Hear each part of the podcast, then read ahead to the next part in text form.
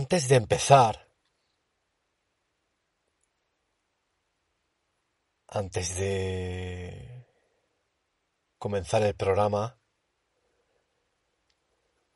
decirte que hoy particularmente estoy grabando desde Madrid, he hecho un viaje a Madrid y por un fallo técnico por un fallo técnico. Tenía un, programa un programa preparado pues bastante bastante interesante con Pedro Pinedo, pero algo falló eh, a nivel técnico y, y no se va a poder publicar hoy. Entonces estoy desde una terraza de un apartamento que,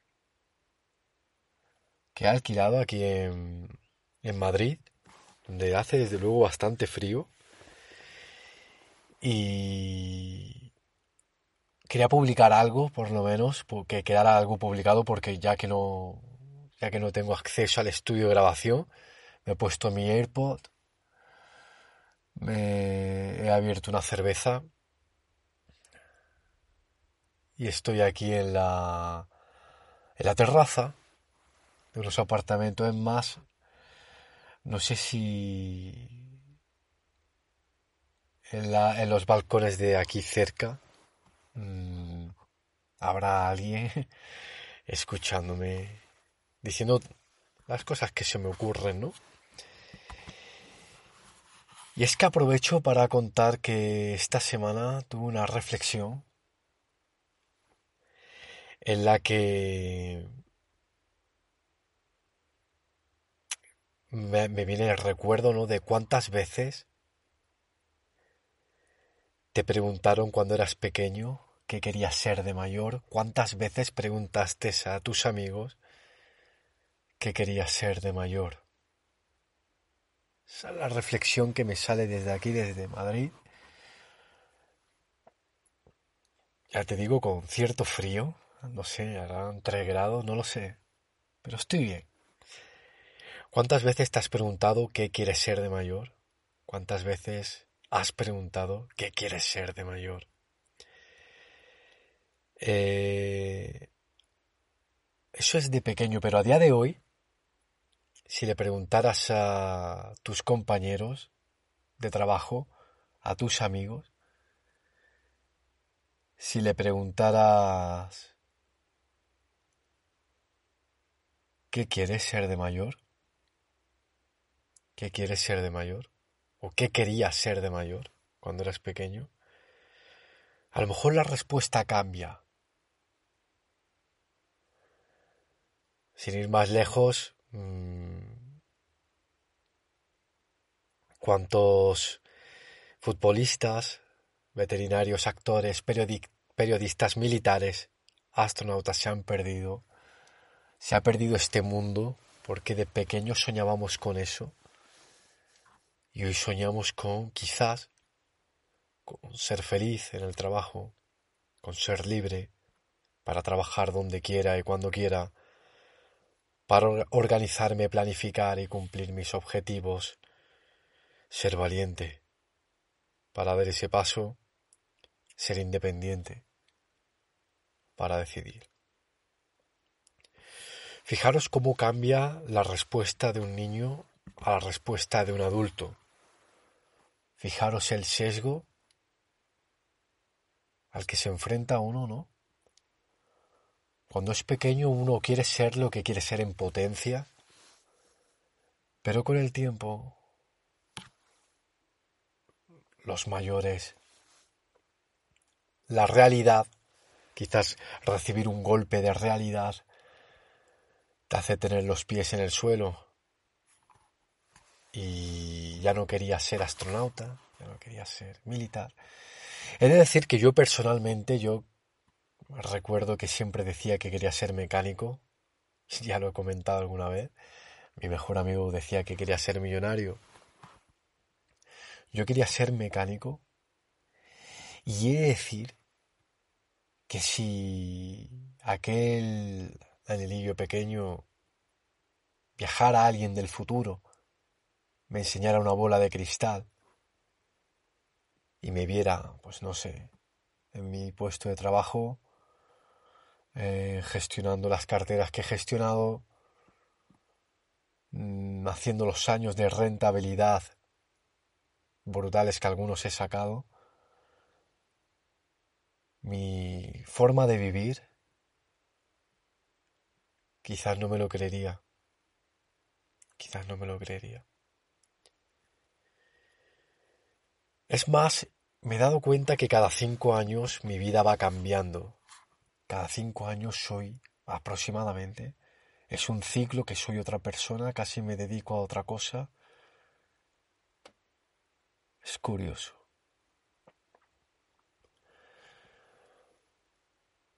Te lanzo a ti la pregunta. Cuando eras pequeño, ¿qué querías ser de mayor? Imagínate cuando estabas en la playa, con tus padres, cuando estabas en, tu casa, tu casa de campo si tenías, cuando estabas comprando para la comida del mes, ¿qué querías ser y qué eres? ¿Qué querías ser y qué eres?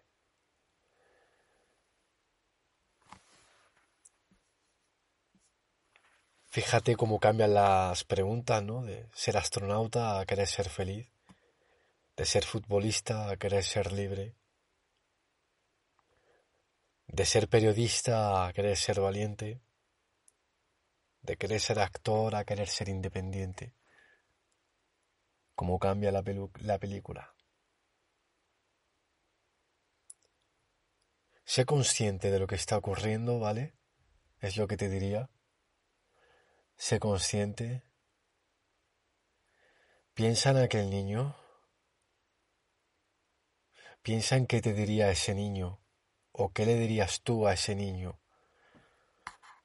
No seas de los que mueres a los 30 y te entierran a los 80 porque pones la velocidad de a bordo de la vida y la vida te pasa. Fórmate si es necesario. Estudia lo que sea si es necesario da pasos atrás si es necesario, pero haz el favor de verte donde tú quieras estar, donde tú quieras verte, donde tú has soñado con estar, donde aquel niño pequeño soñaba con verte. Bueno, buenas noches compañeros y compañeras, empezamos.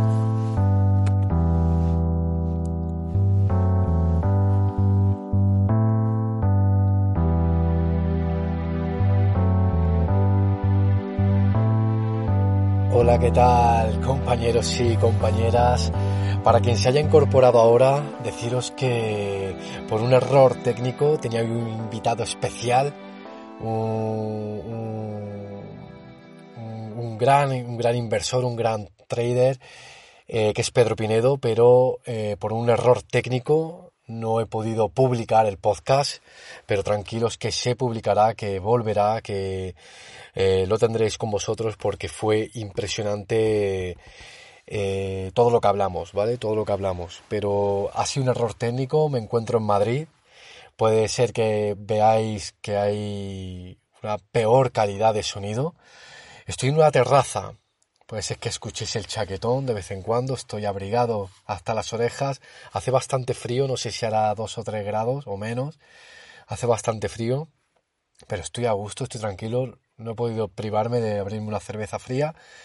Por eso he dicho buenas noches para los que se hayan incorporado. Es un podcast especial con un sonido algo más malo, como insisto, estoy grabando con los AirPods. Y quiero hablaros, hoy va a ser un, ya os digo, un freestyle totalmente, pero sí quiero hablaros de, de algunos puntos que vamos a tratar el 18 de marzo. No voy a hacer ningún tipo de spoiler, pero sí voy a tratar algunas cosas, ¿no? Como, mmm, como que nos va a quedar claro aquel día, que vamos a aprender aquel día, ese día, ese día, ¿vale? Como digo, estoy en riguroso directo, estoy aquí desde la terraza, es posible que me estén escuchando algunos, algunos Pues tiene un apartamento muy bonito y bueno, sin más dilación voy a empezar. Fijaros que algunas de las respuestas que, que voy a intentar que, que, obtengáis el 18 de marzo serán cosas como preguntas que mucha gente se hace como qué comprar, cómo hacerlo. Eh, vais a sacar conclusiones el, en el evento del 18 de marzo como por ejemplo que da exactamente igual que la bolsa, que la bolsa, que los mercados suban o bajen, que da realmente igual. Vamos a hacer un llamamiento a una forma, un estilo de inversión que es el verdaderamente rentable o por lo menos el que a mí me ha dado rentabilidad. Alguna de las cosas que veremos es por qué no tienes una cartera rentable, por qué tienes compañías con las que muchos inversores han ganado miles de millones de euros y tú, sin embargo, la tienes en negativo. ¿Te has hecho alguna vez ese tipo de preguntas? Pues alguna de esas cosas será la que tratemos el 18 de marzo, en el que ya estamos una buena piña, hay una buena piña online, hay una buena piña presencial, mucha gente se ha decantado por venir de fuera y conocer la ciudad, y otros son de la ciudad, de Granada, y otros lo van a hacer de manera cómoda en un evento online que se hará de 9 y media de la mañana a 5 y media de la tarde. Las grandes respuestas serán sobre todo estas de las que he dicho, que realmente te va, te va a dar exactamente igual que el mercado suba o baje para ser rentable. Es posible que afines la búsqueda en qué comprar, cómo comprar, cuándo vender, que también es la larga pregunta, la eterna pregunta. Y vamos a ver, a tratar temas muy interesantes. No obstante, tenéis que pensar que, bueno, ya sabéis, para, o para quien no lo sepa, cuando la bolsa cae un 10%, se dice que está corrigiendo. Cuando la bolsa cae un 20%, se dice que está en un mercado bajista. Hemos vivido el año 2022, ha sido un año verdaderamente malo. Todo caía, lo hemos vivido, todo caía. Lo que subía mucho ha caído mucho, lo que subía poco ha caído algo menos. Ha dejado un, número de acciones muy baratas, ha dejado un número de acciones muy baratas, pero nos encontramos en el año 2023 con otro año raro. Ha empezado enero muy fuerte, siguió febrero muy fuerte, y parece que ahora en marzo ha terminado la fiesta, ¿no? Eh, tenéis que tener claro que, como ya dije en otro podcast, ¿no? El cisne, los cisnes negros, las sorpresas no se ven. Sabemos que hay una burbuja inmobiliaria que a muchos le cuesta creer, ¿eh? Muchas veces discuto con profesionales de las inmobiliarias, profesionales de los alquileres, y me niegan que hay una burbuja inmobiliaria.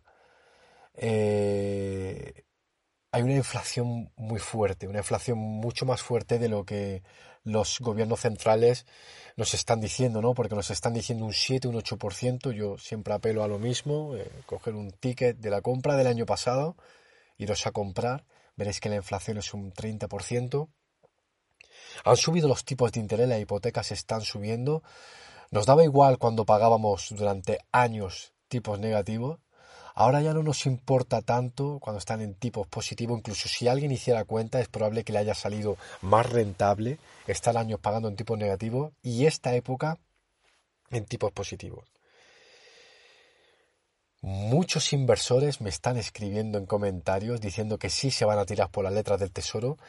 Dice que van a seguir subiendo los tipos de interés, que van a seguir subiendo los tipos de interés, que van a llegar al 4, el Euribor puede tocar el 4, el 5, que van a seguir subiendo los tipos de interés.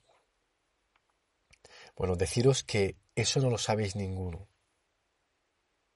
Ninguno de vosotros sabéis si van a subir los tipos de interés, por lo que eh, que penséis o que estéis actuando en proa que van a subir los tipos de interés, Ya estáis cometiendo un error ante vuestra forma de operar, ¿vale? Porque no lo sabe nadie. Otra cosa es que te lo haya dicho el banquero, otra cosa es que lo diga los diarios económicos que acostumbras a leer, pero imagináis que bajaran los tipos de interés este año, que acabaran más bajos de cómo han empezado, ¿qué, qué, cara se os quedaría?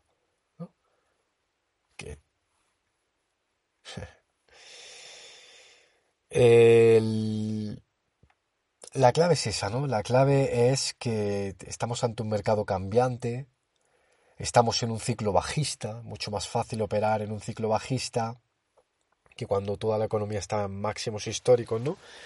Recordaros a todos los que creéis que van a subir los tipos de interés, que tengo una, hay una larga lista de gente que llevaba diciendo que la bolsa iba a capitular, que iba a caer enormemente desde el año 2012, estamos a 2023. Ya sabéis mi estilo de inversión, yo nunca espero nada, nunca planeo nada. Yo invierto y luego gestiono en función de lo que esté ocurriendo. Pero es verdad que han quedado valores eh, muy baratos, ¿no? Ya he hablado de, de las FANG, de Microsoft también he hablado, Google creo que ha quedado unos múltiplos tremendos. Meta ya ha vivido la fiesta después de un mercado bajista. Las grandes tecnológicas se han quedado a, a buen merced, ¿no? El Nasdaq se ha quedado a, a muy buen tiro, ¿no?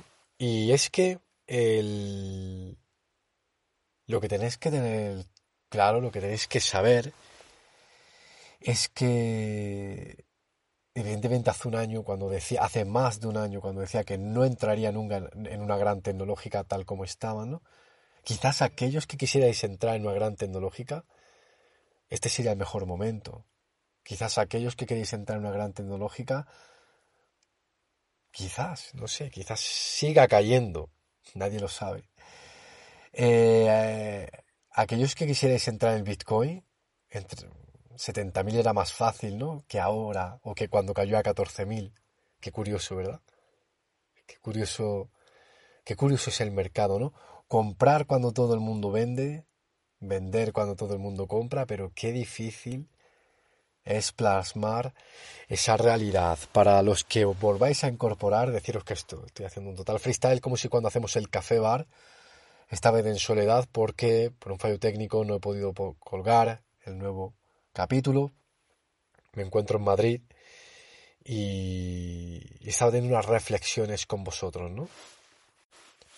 Entonces, hoy, el capítulo de hoy, totalmente improvisado, voy a lanzar algunas preguntas que me gustaría que diéramos respuesta de manera conjunta o, de manera única por mi parte o por la vuestra a algunas preguntas que os voy a arrojar por si lo sabíais o no lo sabíais, ¿no?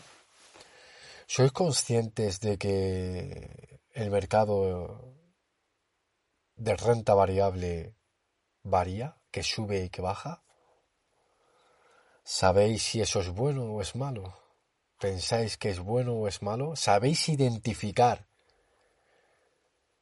cuando varía a nuestro favor, cuando varía nuestra contra y posicionarnos sobre él? Como he dicho al principio, ¿estás de acuerdo en mi afirmación de que realmente haga lo que haga el mercado, a tu cartera le tiene que dar igual. Para ello hay que construirla en pro a ello.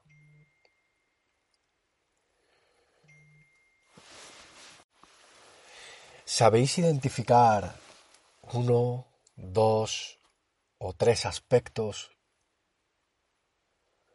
que te dicen que estás comprando una compañía, una acción altamente rentable? ¿Sabéis cuáles son los aspectos o, qué hay que mirar para saber si la compañía que estás comprando es una gran compañía? ¿Es necesario los fondos de inversión? es necesario los ETFs,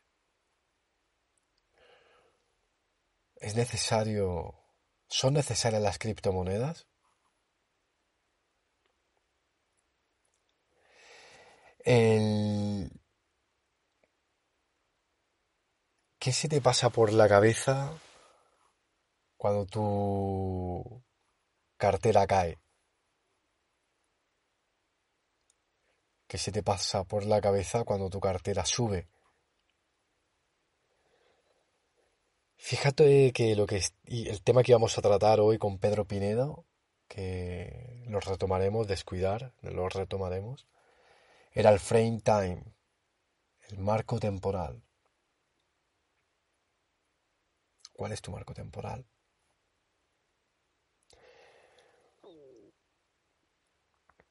Es importante que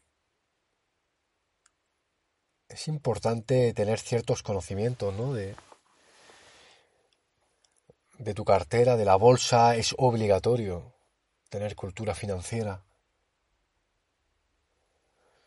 Pero ¿sabría dar respuestas a algunas de las cuestiones que he planteado hoy? Porque esto lo vamos a tratar el 18 de marzo. Eh,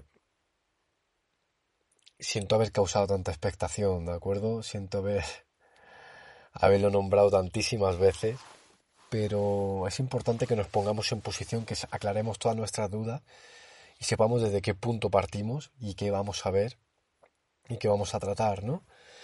Ya que estoy en esta última parte del programa, voy a venir aquí en riguroso directo.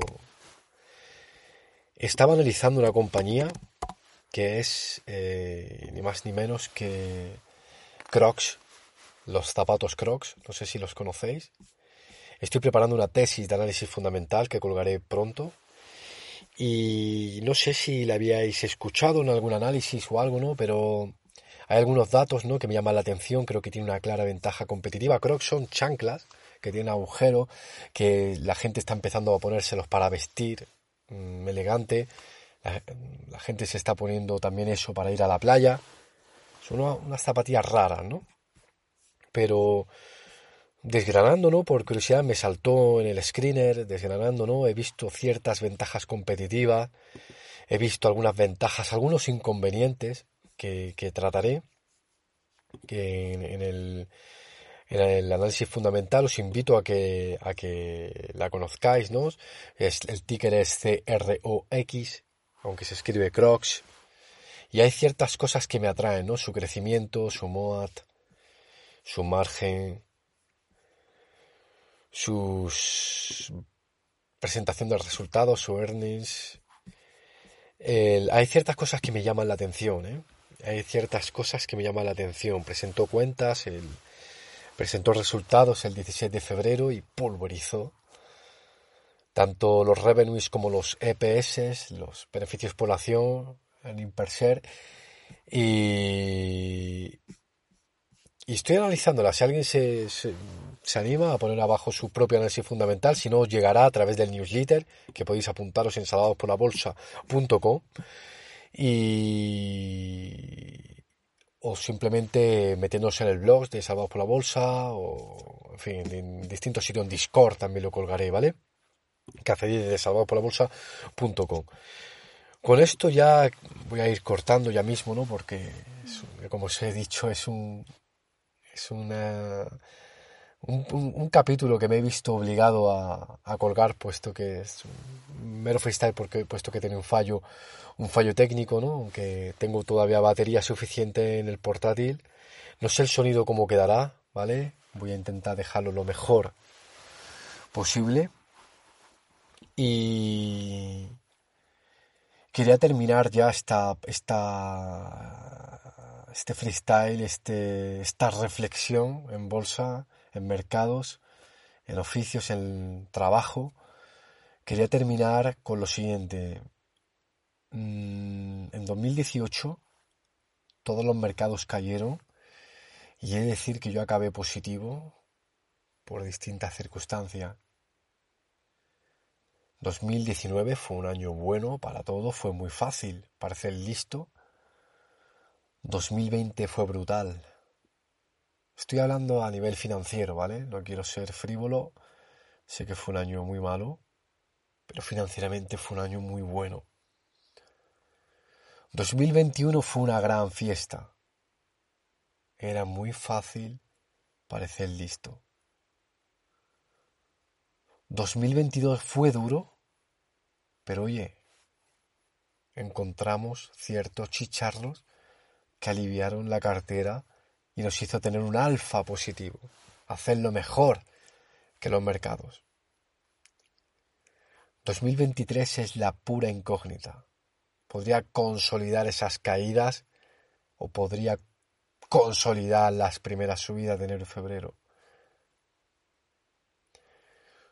Todos estos años tuve algo en común, ¿no? Que fue un buen comportamiento en bolsa. No quiero ser pretencioso, un buen comportamiento en bolsa. Ese buen comportamiento en bolsa fue debido a distintos puntos, a distintas aristas y a distintos conceptos que la experiencia mía personal, a través de lecturas, invirtiendo, perdiendo dinero, cayendo en chiringuito financiero, me trajeron a ellos. Esos puntos no son ni más ni menos que gracias a la psicología de la inversión, gracias a la filosofía aplicada a las inversiones, gracias a ocho puntos que veremos el 18 de marzo, sábado, dentro de nada, tres semanitas, y tienen en común esos comportamientos, todos ellos tienen en común esos ocho puntos, la psicología de la inversión y la filosofía aplicada a las inversiones. Así que no te puedes perder ese evento en el que, como ya he dicho, van a cortocircuitar las carteras de aquellos que acudan a él. Muchas gracias compañeros y compañeras por estar ahí. Eh, muchas gracias por acompañarme en esta cerveza que me estoy tomando de reflexión aquí en la terraza. Tenía que publicar algo a pesar del fallo técnico, a pesar de permanecer lejos del estudio de grabación.